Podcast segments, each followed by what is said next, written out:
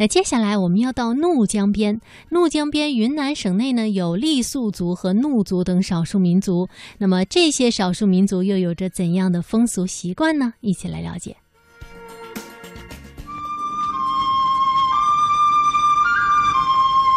怒江峡谷，我的家乡。东面是碧罗雪山，西面是高黎贡山山脉，形成了道道天堑。因为怒江这样非常独特的自然环境呢，今天首先要为大家介绍的这个奇风异俗呢，就叫做溜索。溜索，什么叫溜索呢？简单一点说啊，就是通过横穿在怒江上空的这样一根绳索，人呢是挂在上头，从江的这一边溜到江的那一边。哎呦，那说到这里啊，我觉得自己脑海当中形象的想象一下，都会觉得心惊肉跳的，因为在古代的时候呢。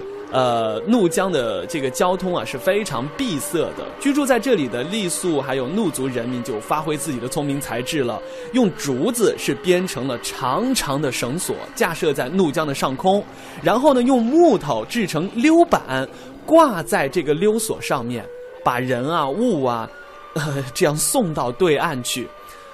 呃，现在如果你去怒江的话呢，是有这个桥梁了，呃，你是很难见到这样的场景了。但是可以从八十年代啊，甚至更早些时候的这个照片上面啊，来体验一下这个奇风异俗。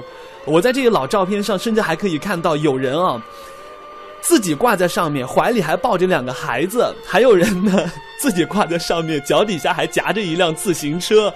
哎呀，真的是非常的惊险刺激呀！我们的先辈凭智慧和勇敢，用一根绳索连接东西两岸。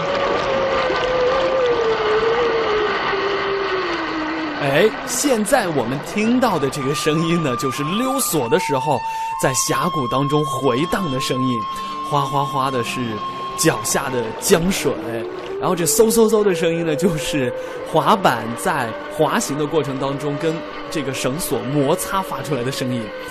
呃，其实怒江在云南的这一段峡谷啊，是非常非常漂亮的，有一滩接一滩，一滩高十丈的说法，非常的壮观。这个水的力量到底有多大呢？简单的给大家呃对比一下，它是黄河水，我们中国的母亲河黄河水的一点六倍。那这么大的力量，像骏马一样奔腾着向南方冲刺，那么昼夜不停的是冲撞出了一条山谷，是谷深，而且呢峰奇岭秀。那么这条峡谷呢，是仅次于美国号称世界第一的科罗拉多大峡谷的世界第二大峡谷。大家如果去云南的话呢，一定要去好好的感受一下这一份这个瑰丽和壮观。